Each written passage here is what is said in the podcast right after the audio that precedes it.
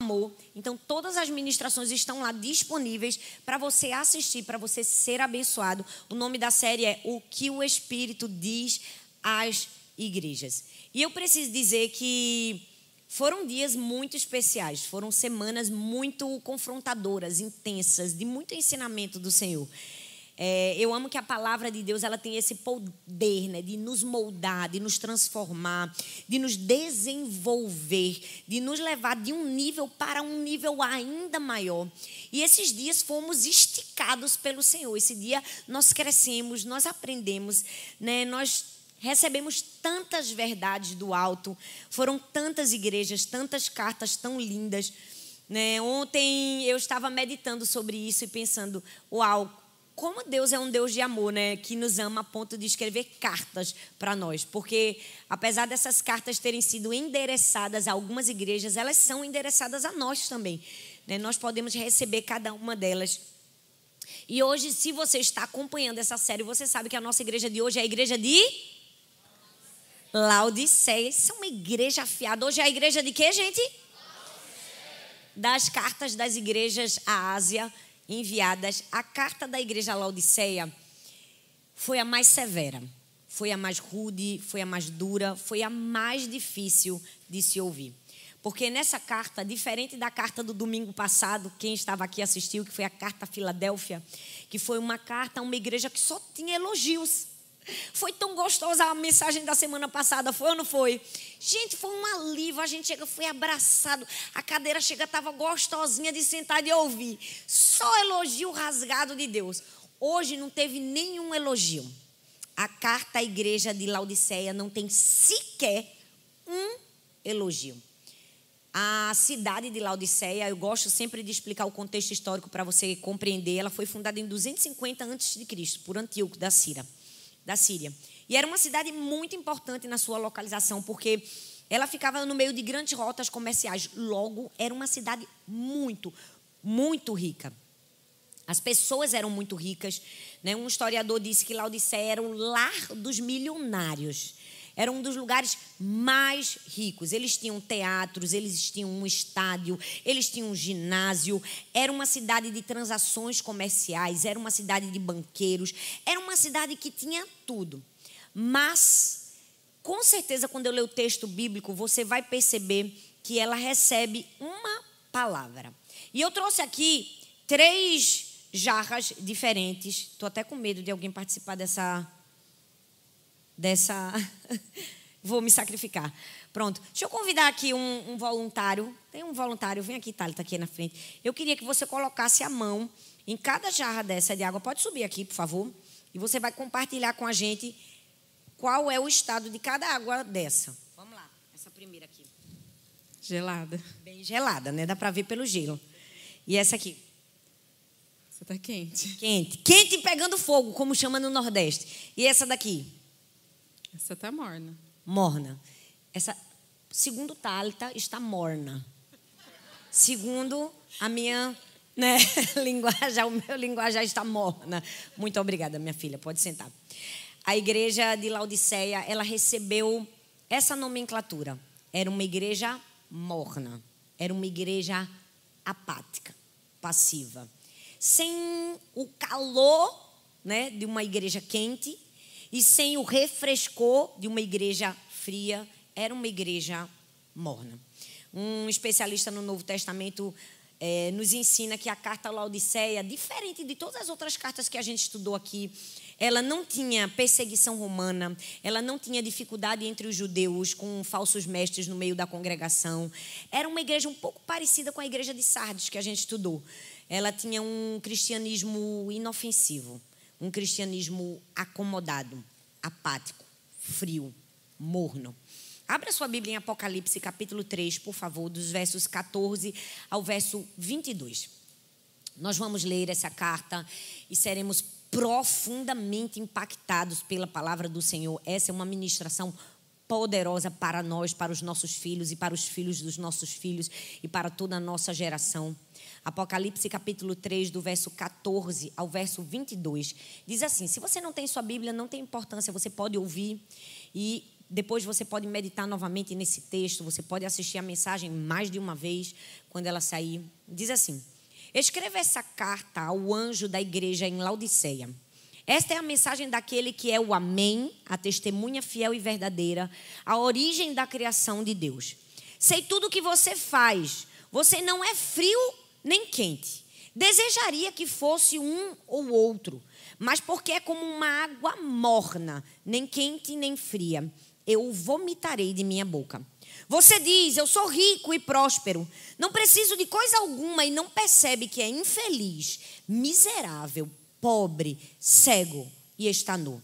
Eu o aconselho a comprar de mim ouro purificado pelo fogo, e então você será rico. Compre também roupas brancas, para que não se envergonhe de sua nudez, e colírio, para aplicar nos seus olhos, a fim de enxergar. Eu corrijo e disciplino aqueles a quem amo. Por isso, seja zeloso e arrependa-se. Preste atenção, estou à porta e bato. Se você ouvir a minha voz e abrir a porta, entrarei e juntos faremos uma refeição como amigos. O vitorioso se sentará comigo em meu trono, assim como eu fui vitorioso e me sentei com meu Pai em seu trono. Quem tem ouvidos para ouvir, ouça o que o Espírito diz às igrejas. Vocês já devem estar craque nas igrejas do Apocalipse, não é verdade? Nós estamos estudando ela há sete domingos. E vocês devem se lembrar que a cada igreja, Jesus se apresenta de uma forma específica, usando elementos chaves significativos para que aquela igreja, daquela região, daquele lugar, conseguisse compreender. Mas diferente de todas as outras igrejas, para a igreja de Laodiceia, Jesus não usa nada para ilustrar a sua identidade. Ele apenas se introduz, dizendo que ele é, presta atenção, o Amém, a testemunha fiel e verdadeira e a origem e a criação de Deus. Quando Deus diz que ele é o Amém, a palavra Amém, por definição, significa algo de acordo com a verdade. Quando Jesus diz que ele é o Amém, ele está se descrevendo como a única e verdadeira e original verdade. Ele está dizendo: Eu sou a própria verdade. Então, quando você na igreja diz amém, quando o pregador está pregando, agora você vai dizer um amém, diga assim: amém. Bom, estou te ensinando para me dar o feedback aqui. Quando você diz amém, você está dizendo, eu estou de acordo com o que você está falando. É verdade o que você está falando. Se você me ouvir sentada, não do púlpito, você vai ver que sempre que o pregador fala, eu falo, ou amém, eu digo, é verdade, é verdade, porque é corroborar aquilo que está se dizendo. O amém é a verdadeira verdade. Quando falamos em nome de Jesus, amém, nós estamos dizendo no nome daquele que é a verdade, o dono de toda a verdade. O próprio Jesus se identificou aquela igreja como a verdade. Mas não apenas como a verdade, ele se identifica como o princípio da criação de Deus. E eu amo porque a palavra princípio no grego é a palavra arque, que significa começo, origem, a pessoa ou coisa que começa, aquilo pelo qual algo começa a ser, ou seja, a causa ativa, a origem de todas as coisas. Jesus está se identificando como o princípio de tudo. Ele não está se identificando como o primeiro a ser criado, ele está se identificando como a fonte de todas as coisas. Ele é pré-existente, ele é a fonte de toda a criação. Ele está corroborando aquilo que nos é dito no Evangelho de João, capítulo 1, do verso 1 ao 3. No princípio era o Verbo. E o Verbo estava com Deus, e o Verbo era Deus. Ele estava no princípio com Deus, e todas as coisas foram feitas por Ele. E sem Ele, nada do que foi feito se fez. Eu não sei se para você isso traz segurança, mas me traz muita segurança saber que o meu Deus é a verdade. E não somente que Ele é a verdade, que Ele é o princípio de todas as coisas, que Ele é a origem de tudo. Então, se há algo na nossa vida em desajuste, em colapso, se tem algo fora do lugar, a gente não precisa ter medo. Por quê? Porque nós temos um Deus que é a origem de todas as coisas. Logo, aquele que é a origem pode pôr todas as coisas no seu devido lugar. Então, o Senhor Jesus começa a carta de Laodiceia se apresentando. Eu sou o Amém, eu sou a testemunha fiel, eu sou o princípio, eu sou a criação de todas as coisas. Você pode confiar em mim. E logo em seguida ele começa a dar várias admoestações, vários conselhos, várias palavras de instrução, várias palavras de sabedoria que nos servem hoje para a nossa vida espiritual, emocional, familiar. Mas eu quero destacar três. Nós vamos aprender três grandes lições com a igreja de Laodiceia. A primeira é que nós precisamos lutar ardentemente contra a apatia espiritual. Apocalipse capítulo 3, o verso 15 e o verso 16 diz assim: Sei tudo o que você faz. Eu não sei você, mas só o começo já dá aquele estremelique na gente, né? Quando Deus olha para a gente e diz: Sei tudo o que você faz. Nada está oculto, nada está escondido. Parece aquela mãe que olha para o filho e diz: Eu sei que você fez. Eu vi. Deus começa assim: Eu sei tudo o que você faz. E eu preciso te dizer: Você nem é frio nem é quente. Desejaria. Eu tinha vontade que você fosse um ou outro. Mas como você é uma água morna, nem quente, nem fria, eu o vomitarei da minha boca. Esse é um dos textos muito conhecidos por nós que somos cristãos, que lemos a Bíblia, que conhecemos as Escrituras. E às vezes a gente interpreta de uma maneira errada. A gente pensa que o crente quente é aquele cheio do poder do Espírito Santo, aquele do reteté, do prá, da línguas estranhas, não é? E que o crente frio é aquele que abandonou o Senhor, que não quer saber do Senhor. E às vezes, fazendo essa interpretação, a gente tem uma interpretação de que é melhor ser quente. E se você for morno, é melhor não ser nada. Né? Quase que abandone o Senhor, melhor deixar o Senhor. Mas a verdade é que Deus não quer que nenhum daqueles que o Pai lhe entregou se perca. Então Deus não deseja que alguém morno deixe de ser morno e abandone completamente se ele não tem a capacidade de ser quente. Ele quer que o morno se transforme em quente. Ele quer tirar de nós toda e qualquer apatia espiritual. Nós precisamos lutar ardentemente contra essa passividade, essa preguiça espiritual. E nada do que o Senhor fala para nós é sem sentido, é sem razão, como um comunicador brilhante. E a gente vai ver que durante todos esses dias estudando as cartas à Ásia, nós vemos que ele se utiliza da geografia, da topografia, da história, da estrutura do lugar para nos trazer lições preciosas para que aquele povo conseguisse compreender a mensagem. E é por isso que hoje eu quero explicar para você que talvez não entendeu por que Deus usou essa analogia da água quente, da água fria, da água morna. Por que, que Deus falou assim a Laodiceia? Hoje você vai compreender. Jesus usa aquelas temperaturas porque eles conseguiriam compreender muito bem. A cidade de Laodiceia não tinha uma fonte própria de água. E apesar de ser uma cidade muito rica, em que as pessoas eram muito abastadas, elas bebiam água de uma fonte que vinha de canos de pedra. E era uma água suja, que vinha suja. Eles, com tanto dinheiro, não tinham uma água mineral potável, limpa, purificada para beber. Mas cerca deles, bem perto deles, existia uma cidade chamada Hierápolis, que ficava praticamente a seis quilômetros de Laodiceia. Essa era uma cidade conhecida pelas suas águas quentes, que eram medicinais. Muitas pessoas diziam que aquelas águas tinham poder de curar. Quem já, que já foi numa, num lugar que tem águas termais quentes? No Brasil tem uma, perto de Brasília, né, chama Caldas Novas, exatamente, Caldas Novas. São águas quentes, as pessoas vão lá para se banhar, tem, tem efeito curativo. Era assim Hierápolis, uma cidade feita de águas quentes a seis quilômetros de Laodiceia. Mas existia uma outra cidade, não muito longe de lá, também chamada Colossos, onde existia água fria, água fresca, água potável, água boa de se beber. Aquela água que a gente bebe, feito essa que está cheia de gelo, assim, a gente bebe, chega, vai aliviando tudo aqui dentro, né? Dá aquele geladinho no cérebro, aquela coisa que dá refrescou, dá uma sensação boa. E você vai compreender agora por que o Senhor usa a expressão morna. Porque Existia ainda, no meio do encontro entre elas, o vale do rio Lico. Como Hierápolis ficava assim, geograficamente mais alta que Laodiceia, quando a água descia quente, ela se encontrava com o fosfato de carbono que existia ali no meio daquela cachoeira, e a água se transformava numa água morna numa água sem utilidade. Então, quando as pessoas iam beber a água, a água estava morna. Gente, coisa ruim é você beber uma coisa morna, é verdade ou não é? Não dá aquela ânsia de vômito, aquela vontade de vomitar.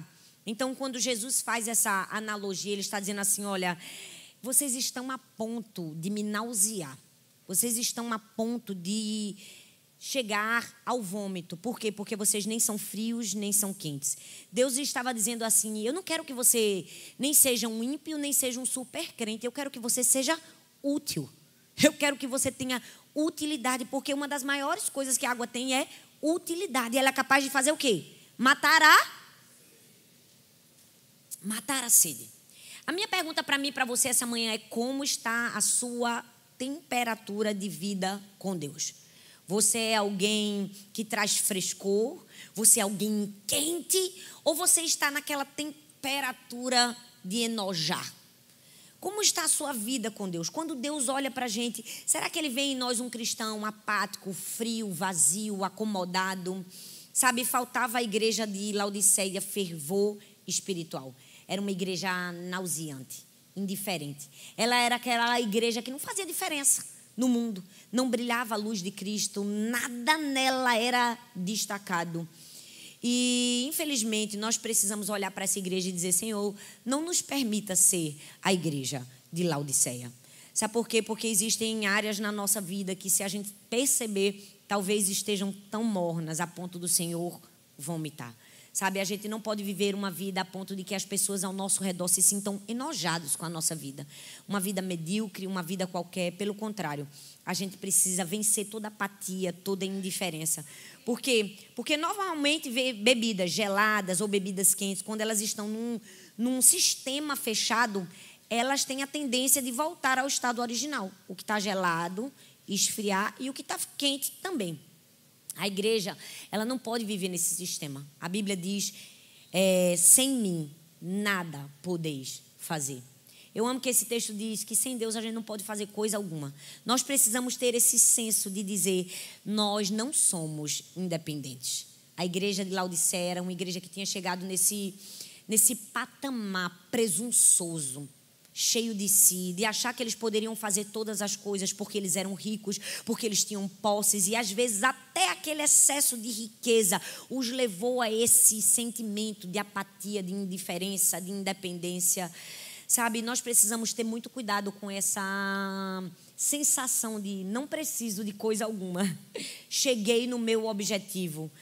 Porque quando chegamos nesse lugar, infelizmente, não estamos percebendo, mas estamos como um cadáver, né? Com um cheiro mau daquilo que, infelizmente, está em decomposição. Se você me perguntasse, afinal, Talita, o que é ser morno? Ser morno é estar cego à sua verdadeira condição. Ser morno é não perceber que você tem um problema. Eu sempre gosto de dizer que o maior problema que a gente tem é pensar que a gente não tem um problema. Você realmente está em problema se você olha para a sua vida e não vê problema nenhum. Porque nós precisamos enxergar a nossa verdadeira condição. Sabe, esses dias eu preguei sobre Moisés e há um momento em que o Senhor faz um ato é, sobrenatural na vida dele e diz assim: Moisés, coloca a mão no seu peito. E ele coloca a mão no peito. Quando ele tira a mão, a mão está cheia de quê? de lepra. Então o Senhor diz: coloca a mão novamente no seu peito. E aí a mão volta a ficar limpa, curada, restaurada. Sabe, tem momentos na nossa vida que nós vamos precisar pôr a mão no nosso coração.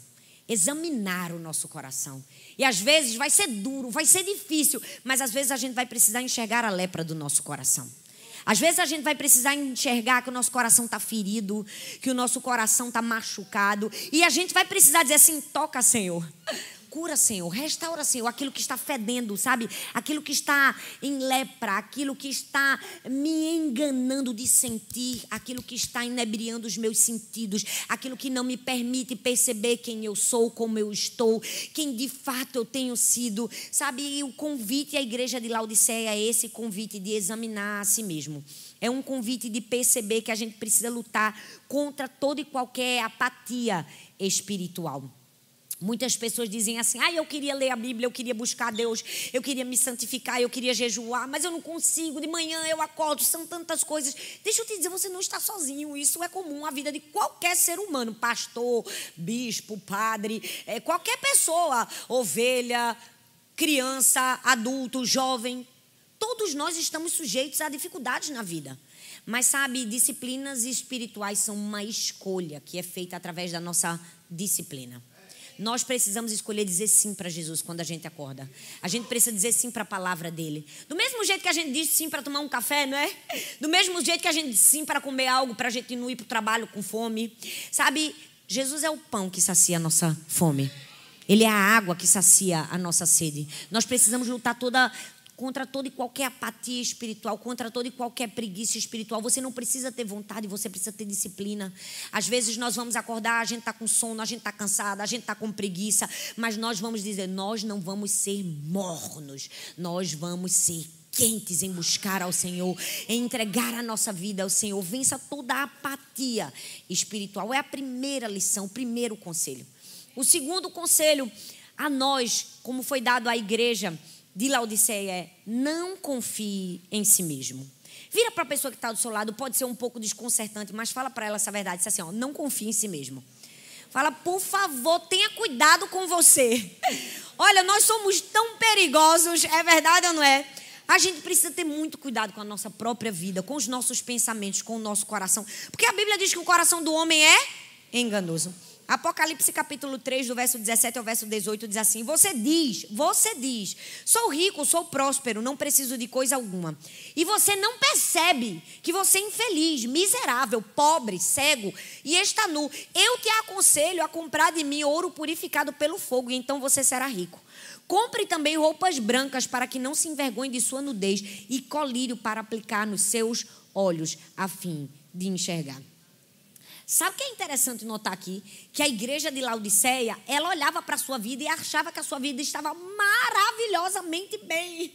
É aquilo, aquele tipo de gente que acha que está abalando, não é? Mas aí Deus olha e disse assim: não é bem assim, não, tá? Você está dizendo uma coisa, mas não é isso que eu vejo em você. Você está dizendo que você é rico, mas você é pobre. Você está dizendo que você tem muitas roupas, mas você está nu. Você está dizendo que você enxerga, mas você é cego. E nós precisamos olhar para nós e termos muito cuidado com o nosso coração, com a maneira como a gente se enxerga. É incrível olhar para uma igreja numa cidade que era rica, próspera, cheia de milionários. Eles tinham tantos recursos, tantos recursos, e Deus olha para eles e diz: Vocês são pobres. Eu não sei se você sabe, mas eles eram tão ricos, mas tão ricos, que eles também sofriam, né, como a gente falou na igreja de Filadélfia, com terremotos. Era uma cidade muito sujeita a terremotos. E dois, houveram dois terremotos, os mais difíceis de suportar. O primeiro, que aconteceu em 17 depois de Cristo, no sudoeste da Ásia.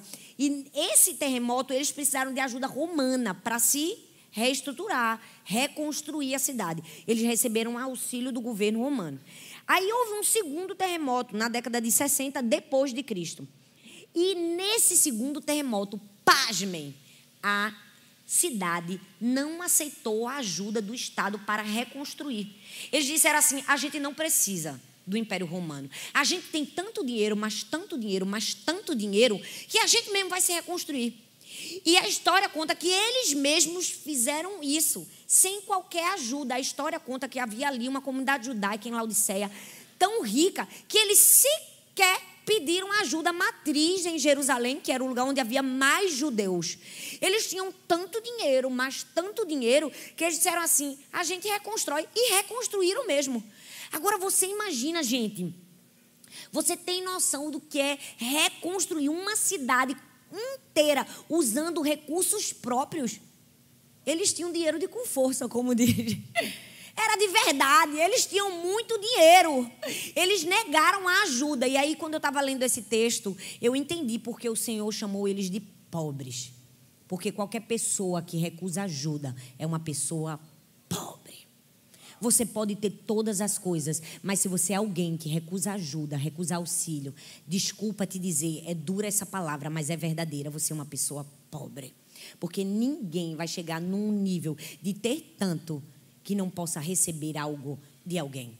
Aquela igreja aparentemente tinha tudo. É, vamos bater, quando um bate, todo mundo bate para ninguém ficar com. Eu não sei vocês.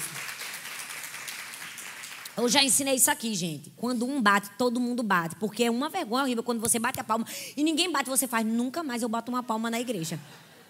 É verdade ou não é? Então, eu, se fosse você, eu batia palma mesmo. Eu recebia, eu dizia, amém. Glória a Deus. É para mim essa palavra. Porque é boa. Bora animar, gente.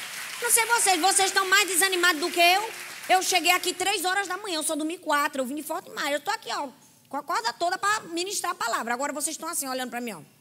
Não me olha com essa cara, não, porque eu não estou falando nada além da palavra, nada além da verdade. Era uma igreja pobre, tendo muito dinheiro, ela era pobre. Por quê? Porque eles confiavam naquilo que eles possuíam. Maldita coisa é o homem confiar em si próprio, né? Maldita coisa é a gente confiar no nosso dinheiro. Maldita coisa é a gente confiar no nosso dom. Maldita coisa é a gente confiar no nosso talento. Maldita coisa é a gente confiar naquilo que está nas nossas mãos, quando nossa confiança deve estar única e exclusivamente no Senhor. O Senhor estava olhando para aquela igreja cheia de recursos, cheia de dinheiro, que foi capaz de reconstruir uma cidade todinha, sozinho, e disse assim: Vocês estão pensando que vocês são ricos? Vocês são pobres, porque quem nega ajuda é pobre. Se há algo que engrandece o ser humano, é uma pessoa sempre pronta a receber ajuda. É uma pessoa que tem um coração ensinável, pronto para aprender, pronto para receber auxílio. Jesus olha para aquela igreja e diz: Pobres, vocês são pobres. Eu estou a ponto de vomitá-los da minha boca. É muito grave isso. A gente nunca pode chegar num momento de dizer assim: Eu quero ajudar somente. Nunca vamos poder ajudar se não somos capazes de sermos ajudados. Nunca vamos poder instruir se não somos capazes de ser instruídos. Nunca seremos capazes de liderar se não soubermos ser liderados. Essa é uma lição que precisamos levar para a nossa vida inteira. Seremos pobres se não aprendermos a ouvir. Ele disse pobres para uma igreja rica. E mais, ele chama de cegos. Uma igreja que vivia em uma cidade que havia descoberto um unguento, algo que era tipo um colírio usado na medicina de Laodiceia, que era repassada para o Império Grego-Romano. Eles estavam à frente do seu tempo nessa medicina e nesse colírio. É como se fosse o ponto alto da cidade. Aí Jesus olha para aquela cidade que tinha desenvolvido descoberto o colírio e diz: cegos. Gente, eu não sei vocês, mas Deus não mede às vezes as palavras para nos ensinar. É verdade ou não é? É como se ele tivesse chegado assim para a cidade de Thomas Edison e dissesse assim: vocês vivem no escuro, mesmo tendo criado a lâmpada.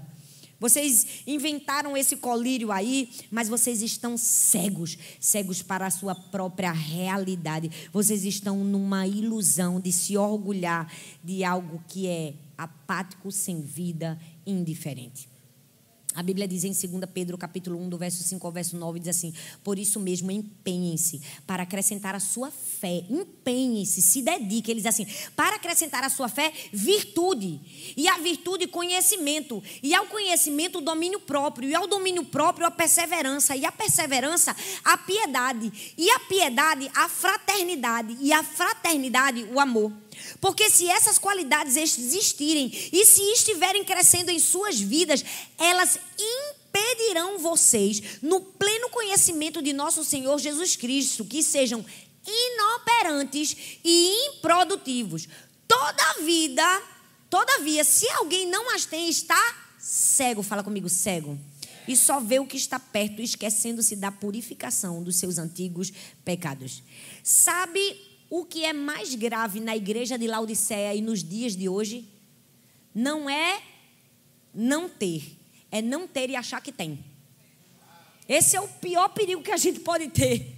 É não ter algo e achar que a gente tem. É verdade ou não é? O Senhor estava nos advertindo. Ele disse assim: Olha, tenham muito cuidado, porque vocês estão vivendo uma cegueira espiritual. Se vocês viverem sem essas qualidades, elas vão impedir que vocês vivam em plenitude aquilo que o Senhor sonhou para vocês. E mais, vocês serão inoperantes e improdutivos. A gente precisa olhar e examinar o nosso coração. Porque o coração do homem é enganoso. Ele diz assim: vocês são cegos, vocês são pobres. E mais, ele diz assim: vocês estão nus. Mas eu não sei se você sabe, ali em Laodiceia havia também uma indústria de lã, indústria de lã negra. E essa lã que eles produziam eram exportadas para várias cidades. Eles estavam acostumados a se vestir bem, porque era uma cidade rica, era uma cidade próspera. Então você imagina você olhar para uma pessoa bem vestida, olhar para uma pessoa com uma roupa feita sob medida, olhar para uma pessoa vestindo uma roupa de alta costura, uma seda pura, um linho fino puro, uma lã pura, e olha para ela e diz assim: essa sua roupa não vale de nada, você está nu. Foi isso que Deus fez com a igreja de Laodiceia. Parece tão bonito por fora, né? Mas eu preciso te dizer que você está em nudez. E nudez significa vergonha, humilhação. Porque todas as vezes que pensamos além do que deveríamos pensar sobre nós mesmos, nós estamos em vergonha. Nós estamos em humilhação. É muito feio ver uma pessoa que coloca para fora mais do que deveria. É verdade ou não é? Não, porque você não sabe quem eu sou. Você sabe com quem você está falando. Na hora você tem que vergonha alheia. Eu tenho vergonha dessa pessoa, estou envergonhado por ela, porque é isso que faz. A arrogância, a prepotência, o pensar além de si mesmo nos traz humilhação, nos traz vergonha. O Senhor estava dizendo: vocês estão aparentemente bem vestidos, mas na verdade vocês estão nus. Eu aconselho vocês a vestirem roupas brancas. Ele está dizendo assim: eu aconselho vocês a se vestirem da justiça e da graça de Deus. Deus está olhando para mim hoje e para você dizendo assim: eu aconselho você a se vestir da verdadeira justiça. Eu aconselho você a se vestir da graça de Deus. Essa igreja não recebe nenhum elogio, gente. Nenhum elogio do Senhor, porque estavam ocupados demais elogiando a si mesmos. Às vezes nós não estamos recebendo elogios de Deus porque estão, estamos tão ocupados nos elogiando, né? Estamos tão ocupados olhando para nós com tanta piedade, com tanta clemência, com tanta misericórdia, com tanto favor que Deus diz: ok, se você já se vê assim, não tenho mais nada a falar sobre você. Nós vimos tantas igrejas e tantas cartas destinadas às igrejas da Ásia, em que entre elas o Senhor destacava a fidelidade, o amor, o serviço, o dom operoso. Ele chega para a igreja de Laodiceia e diz assim: com igreja e pessoas como vocês, eu estou a ponto de vomitar. Vocês olham para si e pensam que tem tudo, mas vocês não têm nada. Vocês olham para si e pensam que são ricos, mas são pobres. Vocês olham para si e pensam que estão bem vestidos, mas estão nus. Vocês olham para si e pensam que têm uma visão acima da média, mas vocês são cegos. Meu Deus, nós precisamos clamar a Deus e pedir, Senhor, não nos faça sermos o tipo de gente que confia em si mesmo. Não nos faça ser o tipo de pessoa que olha para a gente e diz: a minha força, o braço da carne, o que eu fui acostumado a fazer, o que eu fui instruído, o que eu fui educado, a minha ciência, os meus dons, os meus títulos, os meus diplomas, as minhas pós-graduações, os meus prêmios podem fazer. Nós precisamos viver uma vida de total dependência do Senhor. Não receberemos elogios se estivermos ocupados demais nos elogiando a nós mesmos. A minha vida inteira eu cresci ouvindo a minha mãe dizer: Deixe que a boca do outro te louve. Sempre que eu queria dizer alguma coisa muito, muito, muito grande sobre mim, que eu estava muito maravilhoso, minha mãe dizia assim: Talita, não esquece que a Bíblia diz, hein? Deixa que a boca do outro te louve. Não seja a sua própria boca que fala bem a seu respeito. Deixe que alguém perceba. Nós precisamos ser assim. Nós precisamos estar atentos ao perigo de confiar em si mesmo. Aqueles crentes tinham tantos recursos, mas achavam que não precisavam de auxílio. Tendo tudo, eles não tinham nada. Que perigo é esse acharmos que nós somos tão importantes, não é? Tão fundamentais, tão insubstituíveis, tão santos, tão intelectuais, tão ungidos, tão consagrados. Para isso tem uma resposta. A própria palavra de Deus é a resposta. Provérbios capítulo 3, versículos 5 e 8 diz assim: Confie no Senhor de todo o seu coração e não dependa do seu próprio entendimento. Busque a vontade dele em tudo que você fizer e ele lhe mostrará o caminho que deve seguir. Não se impressione com a sua própria sabedoria. Tema ao Senhor e afaste-se do mal. Então você terá saúde para o seu corpo e força para os seus ossos. Eu poderia ir embora, fechar esse iPad, fechar minha Bíblia e eu não precisaria acrescentar mais nada, porque a palavra de Deus é tão viva, é tão profunda, ela é tão eficaz que a gente não precisa acrescentar mais nada. A Bíblia diz: não se impressione com a sua própria sabedoria. Tema a Deus e se afaste do mal. Cuidado se você está confiando muito em você. Tenha muito cuidado com a confiança no seu coração. Eu sou muito íntegro, eu sou muito honesto. Amém. Que seja, mas esteja sempre na dependência do Senhor. Senhor, não me deixe me vender. Por nada, não me deixe trocar os meus valores. Porque às vezes aquelas pessoas tão íntegras que consideramos ser, quando surge uma oportunidade, um trabalho, alguma coisa que poderíamos ganhar mais ou ter uma benesse maior, a primeira coisa que a gente corta é: não vou poder ir para o culto hoje. Não vou poder servir. E às vezes a gente se vê tão íntegro, né? E Deus está dizendo assim: hum, estou a ponto de vomitar essa sua integridade. Nós precisamos ter muito cuidado. O coração do homem é enganoso. Não se confie em si mesmo.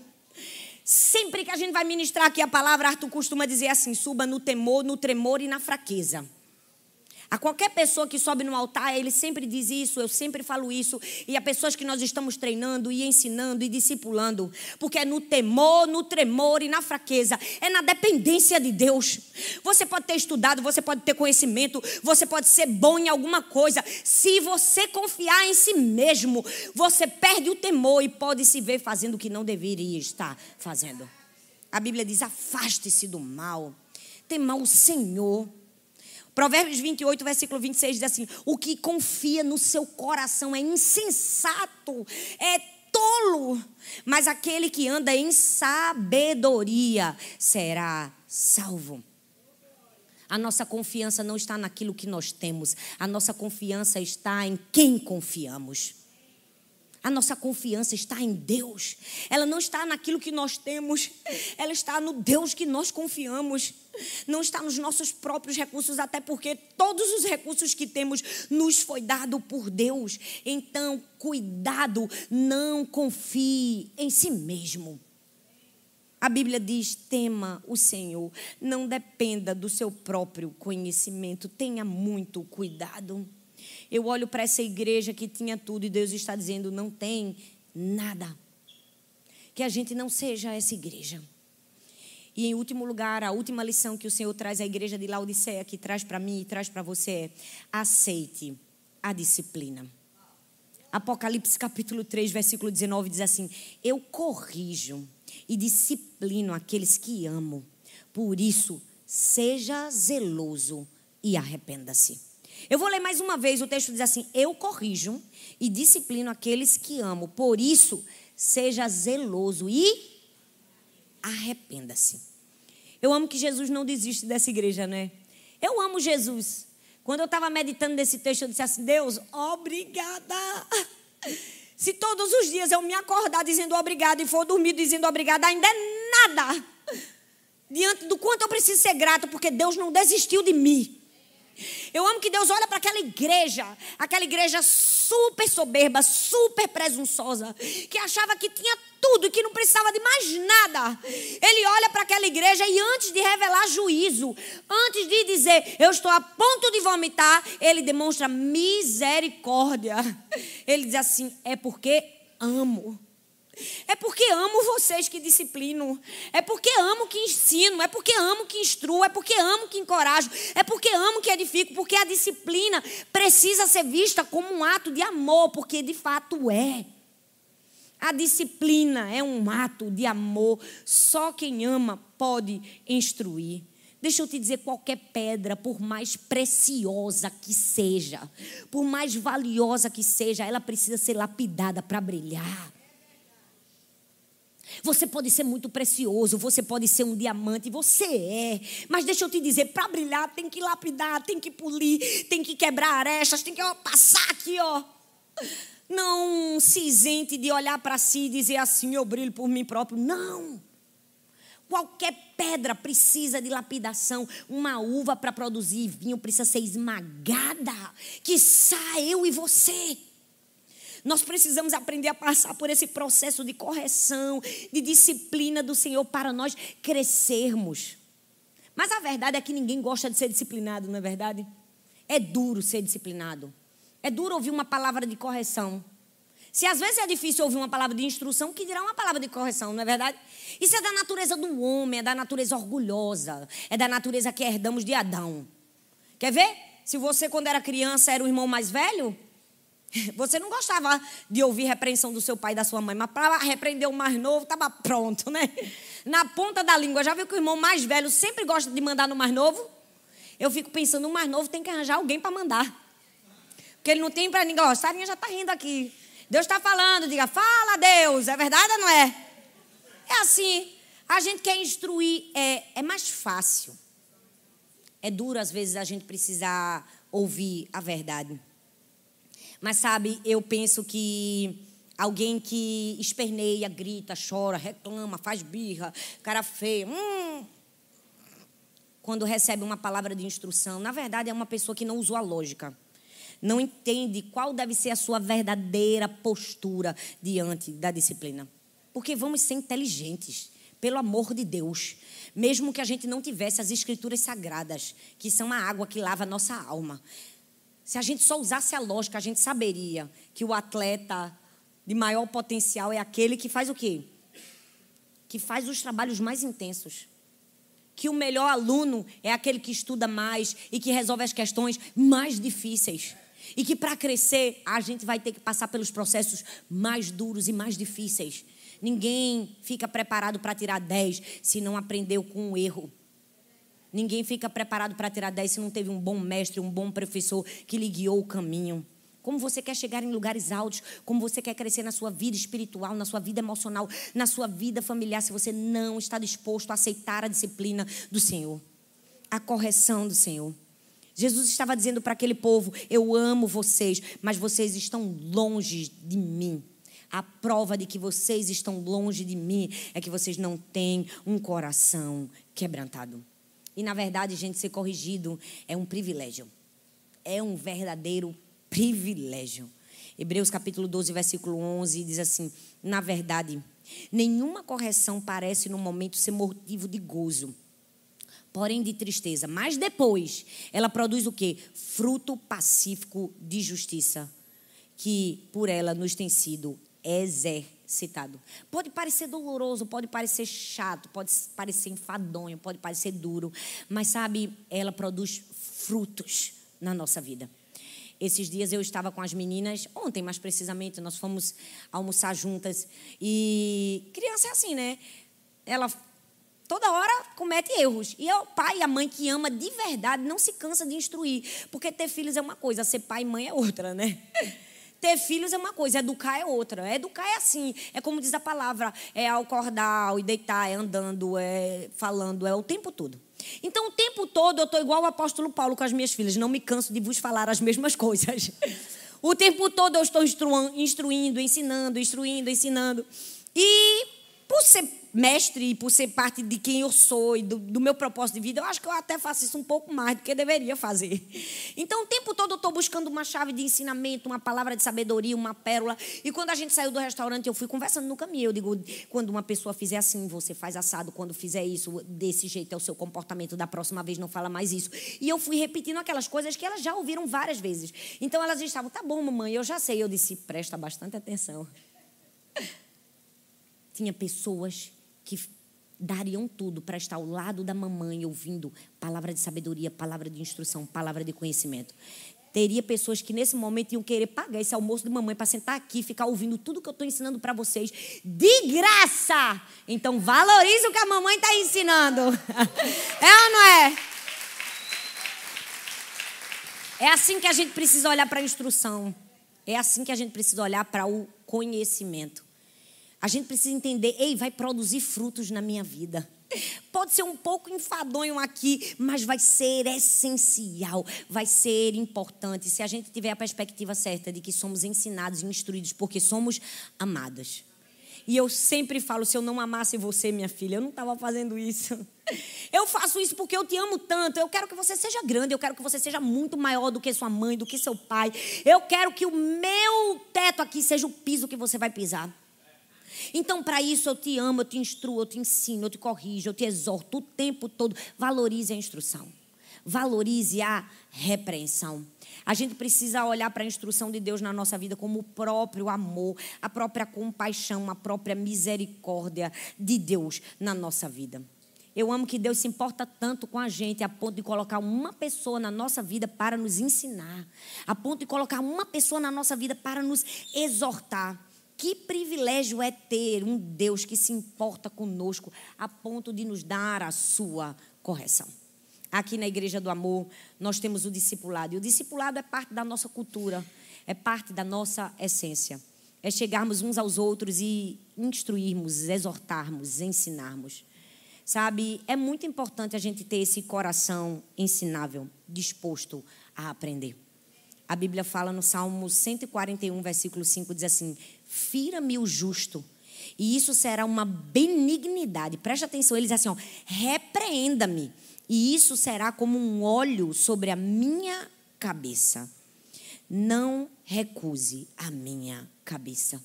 O que, é que esse texto está dizendo? O salmista Davi ele não está dizendo que Deus tem prazer em sofrimento, em ferir o seu povo.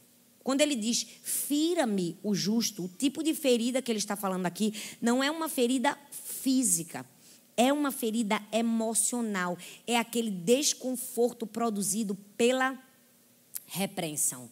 Mas ele está dizendo assim: fira-me, e isso será uma benignidade. Repreenda-me, e isso será como um óleo, ou seja, como cura sobre a minha cabeça. Me será por benignidade, será como um óleo sobre a minha cabeça.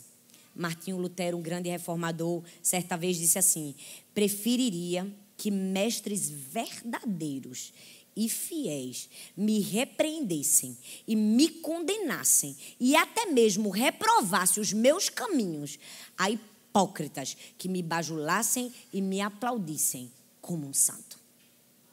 Uau! Será que nós somos capazes de dizer, como Martinho Lutero, eu prefiro que um mestre, que um professor, que uma pessoa cheia de sabedoria e de entendimento seja capaz de me repreender? seja capaz de me condenar, seja capaz de reprovar o meu caminho a alguém que vai me bajular, me aplaudir e não vai produzir em mim resultado algum. Essa tem que ser a nossa atitude. É assim que nós precisamos ser. E deixa eu te dizer, ensine isso aos seus filhos. Ensine isso a essa geração. É muito duro, é muito triste ter que dizer isso, mas essa é uma geração que não está preparada para ser repreendida. É uma geração birrenta e mimada. É uma geração que a gente tem que pesar as palavras. É uma geração que a gente tem que pisar em ovos. É uma geração cheia de milindres. É uma geração que se fere, que fecha a cara. Eu não quero mais, eu vou abandonar, eu vou deixar tudo. É uma geração fraca. É uma geração que não tem força é uma geração não resiliente, é uma geração que não foi ensinada a amar a Deus sobre todas as coisas e apesar de tudo. Em momentos de prensa, em momentos em que a uva vai ser prensada para se tornar vinho, qual vai ser a minha e a sua reação? Eu já vivi muitas experiências de dor e de aflição. Eu ouvi diagnósticos e vi coisas terríveis na minha frente. E eu preciso te dizer: cada sofrimento, cada dor, cada não de Deus, cada porta fechada na minha cara, cada palavra dura, difícil, cada abandono, cada rejeição, me trouxe até aqui, forjou meu caráter, me fez quem eu sou, me moldou. Não se isente de sofrimento. Essa é uma vida vazia, uma vida fraca de alguém que só quer elogios. Não se isente. Engraçado que nós íamos ministrar essa série, calhou de ser agora essa semana. E eu nem tinha meditado nela durante a semana. Eu confesso que vim aqui nos dois últimos dias fazer isso. E quando foi essa semana, mais precisamente na quarta-feira, eu levei as meninas para tomar um sorvete aqui, um frozen iogurte, que eu gosto de tomar esse sorvete. É bem gostosinho. Levei elas, estávamos todas sentadas e eu fiz com ela um exercício, com elas, um exercício que eu costumo fazer várias vezes, sempre que eu posso com elas. Eu digo assim: agora a gente vai falar três coisas sobre cada uma de nós que nós precisamos melhorar e três coisas sobre as outras que nós podemos identificar que elas podem melhorar. Coisa difícil é fazer o primeiro e fácil é fazer a segunda, né? Mas eu sempre mando a primeira primeiro olhar para si. Porque a gente diz, ah, Laura, você precisa melhorar isso. A gente tem sempre uma resposta, não é? E eu ensino elas a fazerem isso. Olha, começa com você. Eu preciso melhorar isso, isso e isso. Eu só quero três coisas. Seleciona as mais importantes. Sara fez o dela, Laura fez o dela, Helena fez o dela, eu fiz o meu. Até Milka e o Wade fizeram também, porque tá na roda comigo, faz também. Quando terminou, eu disse: agora nós vamos fazer, falar três coisas que o outro precisa melhorar. Ou coisa dura e difícil, é ouvir um filho dizendo aquilo que a gente precisa melhorar. Mas você acha que é superior ao seu filho, que não pode ouvir uma palavra de instrução e de sabedoria de uma criança? Deixe seu filho falar, você vai ouvir coisas que você precisa ouvir. E vai ser necessário para você ouvir. Você precisa ter um coração ensinável para ouvir.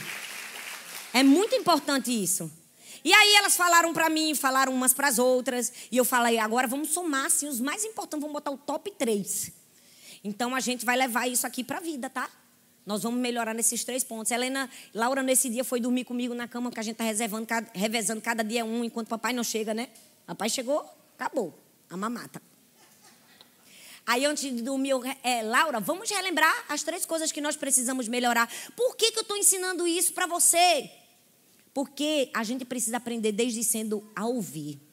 A gente precisa, desde criancinha, aprender a ter um coração ensinável. Se ninguém pode lhe falar o que você precisa melhorar, seja uma pessoa numa posição de superioridade ou de talvez inferioridade, como sua irmãzinha de quatro anos, você não está pronto para a vida. Nós precisamos aprender que isso é parte do nosso crescimento, é ouvir. Aí, quando eu estava meditando, eu pensei, meu Deus, que coisa boa ensinar os nossos filhos a ouvir, a ouvir sem dar desculpas. E eu sempre falo: se está errado, ouve calado, está certo, mamãe, a senhora está certa, agradece a instrução. Agradece a palavra de sabedoria, porque Provérbios 10, versículo 17 diz assim: Quem acolhe a disciplina mostra o caminho da vida. Mas quem ignora a repreensão desencaminha outros. É forte isso, não é? Não sei se você entendeu, mas o texto diz assim: ó, se você acolhe a disciplina, você recebe e mostra o caminho da vida. Mas se você ignora, você não somente perde, você leva outras pessoas a perderem. Você já viu que aquela pessoa que não sabe aprender, ela sempre tem alguém do lado que também não sabe e que ela vai desencaminhar aquela pessoa? Não sejamos esse tipo de pessoas. Sabe, se tem algo que a gente precisa pedir ao Senhor hoje, é Deus, me dá um coração quebrantado. Porque a Bíblia diz que é o coração contrito e quebrantado, o Senhor não vai desprezar. Eu não quero que Deus me vomite, eu não sei você. Eu não quero que Deus olhe para mim e diga assim: o seu comportamento está me enojando. Eu não quero. Eu quero que Deus olhe para mim e diga assim: eu sou o pai de uma filha que eu posso disciplinar. Eu quero que Deus olhe para mim e que alguém possa me instruir. Eu quero ser essa filha. Eu quero ser alguém que valoriza a disciplina. Eu quero ser alguém que valoriza a correção. Se você está aqui como mulher, você não consegue ouvir uma palavra de sabedoria do seu marido, compre ouro fino. Troque as suas vestes. Deixe sua família te instruir. Se você está aqui, você é um marido e não consegue ouvir da sua esposa porque você acha que você é o homem, a última palavra é sua. Compre ouro fino, pingue colírio nos seus olhos, para que você possa enxergar a sua verdadeira condição. Se você é um pai, uma mãe, está aqui e acha que seu filho não pode te dar uma palavra, compre ouro fino. O ouro fino é aquilo que purifica. Quando a Bíblia fala em Apocalipse, compre de mim ouro fino. Esse é o processo do ouro. Ele é jogado em temperaturas tão fortes que toda impureza desce, o que é puro sobe, fica lá em cima. É esse peneirar que Deus quer fazer com a gente. Ele joga a gente às vezes no forno, a altas temperaturas, para limpar, para purificar, para tirar a soberba do nosso coração, o orgulho, a presunção, a altivez de espírito. Desculpa se essa mensagem doeu para você, mas essa é a palavra de Deus para nós hoje. A igreja de Laodiceia, Deus olhou para ela e disse: Eu estou a ponto de vomitar vocês. Eu não quero uma igreja vazia, cheia de si. Eu quero filhos. O filho verdadeiro ouve a instrução do seu pai. Eu quero ser essa pessoa. Eu não sei você, mas eu quero que Deus olhe para mim e diga: essa minha filha tem um coração ensinável. Eu quero que as minhas filhas olhem em mim alguém que reconhece falhas. Não tira nada da gente. Não dói. Não nos diminui. Pelo contrário, nos acrescenta. A gente teve a conferência de identidade na semana passada. Eu preguei na sexta e no sábado. Mas incrível, inacreditavelmente, na sexta-feira eu não conseguia pregar. As palavras não saíam da minha boca, as ideias não concatenavam. E aquele era um sermão que eu estava abraçada nele, eu já havia ministrado várias vezes e foi tão duro para mim estar aqui em cima. Foi tão difícil. Eu dizia, Deus, quanta resistência espiritual eu estou enfrentando aqui. Eu não estou conseguindo falar. Me ajuda. Geralmente eu consigo reverter no meio do caminho. Eu posso começar um pouco cansada, um pouco fraca, mas no fim o negócio pega. E quando terminou, a primeira pessoa que eu liguei para pra que eu liguei foi Arthur. E ele, como foi? Eu fui péssimo. Eu não consegui pregar direito. E ele sempre diz: Mas só você que acha isso, meu amor. Eu digo: Não, é não. As pessoas que estavam aqui, eu disse: Não fui bem, eu não fui bem. No sábado eu disse: Glória a Deus. Lá vem minha alma. Deus me usou, foi maravilhoso. Eu fiz o resumo da sexta e preguei no sábado. E Deus me deu tanta graça e tanta ousadia para ministrar no sábado que eu até apaguei o que tinha acontecido na sexta-feira. Não tira pedaço da gente e dizer que a gente não foi bem num dia. Nós somos falíveis. Nós somos seres humanos. É nobre reconhecer falhas. É nobre reconhecer quando o nosso coração se exalta. É nobre. Nós estamos aqui, vai fazer um ano. Pouco tempo. E é tão bom convivermos uns com os outros e ensinarmos e instruirmos. Pouquíssimas vezes, pouquíssimas vezes eu trouxe uma palavra de instrução, dizer não faz assim, faz assado. Mas que coisa boa é encontrar pessoas que têm um coração no Senhor.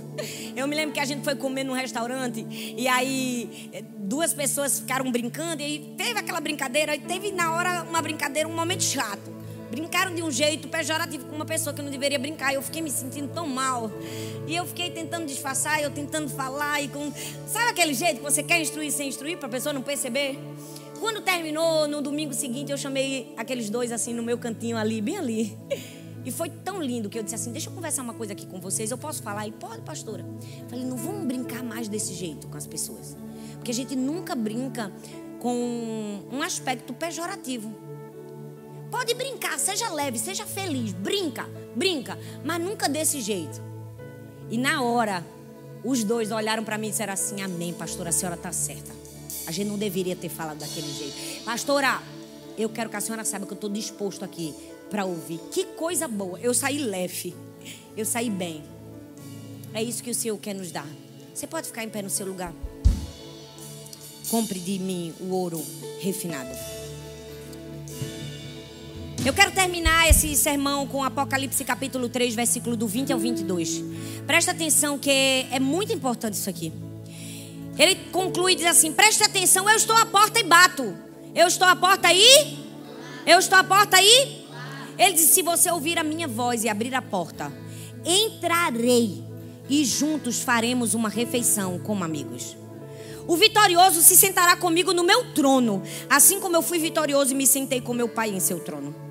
Quem tem ouvidos para ouvir, ouça o que o Espírito diz às igrejas. Não sei se você percebeu uma triste realidade dessa carta. Uma triste realidade dessa igreja. Quando o Senhor termina, Ele não está no centro da igreja. Ele não está no lugar de primazia, ele não está no lugar de ser amado, ele não está no lugar de ser reverenciado, ele não está no lugar de ser ouvido. Ele está onde? Do lado de fora. Ele diz: Eu estou do lado de fora. Eu estou na porta. Eu estou batendo. Na verdade, eu estou querendo entrar, mas me colocaram do lado de fora. E Deus está dizendo: Eu estou à porta e bato. Eu quero entrar. E ele diz assim: Eu quero cear com você. A expressão cear, a palavra cear, era a última refeição do dia. Era o jantar. O jantar para eles era a refeição mais longa, mais duradoura, mais demorada. Era a refeição que eles ficavam uma, duas horas conversando. Já havia acabado o fim do dia. Então aquela era uma refeição de intimidade. Era uma refeição de partilha, de comunhão. Deus está dizendo: Eu estou à porta e bato. Se você me permitir entrar, te ensinar, te instruir, te corrigir, te orientar, sabe o que, é que vai acontecer? Eu vou ceiar com você. Eu vou ficar, não um café da manhã rápido. Eu não vou comer com você um almoço correndo. Eu vou jantar com você. Eu vou ficar uma hora, duas horas, três horas. E quanto tempo for preciso, eu vou dar minha presença a você. Eu vou te dar uma amizade. Eu vou te dar um relacionamento. Só tem um relacionamento íntimo com o pai quem abre a porta para ele entrar. Só tem um relacionamento íntimo com Deus quem não deixa ele do lado de fora. Quem permite que ele entre na sua vida. Quem permite que ele fale, que ele instrua. Quem permite que ele toque. Quem permite que ele restaure. Quem permite que ele cure. Essa é uma manhã de perguntarmos: Senhor, será que eu coloquei Deus do lado de fora? Será que ele estava batendo a porta e dizendo: Ei, filho, eu, eu quero entrar mas você não está me permitindo entrar. Qual vai ser a sua resposta hoje? Você pode agradecer porque você é amado por Deus, mesmo sendo falho.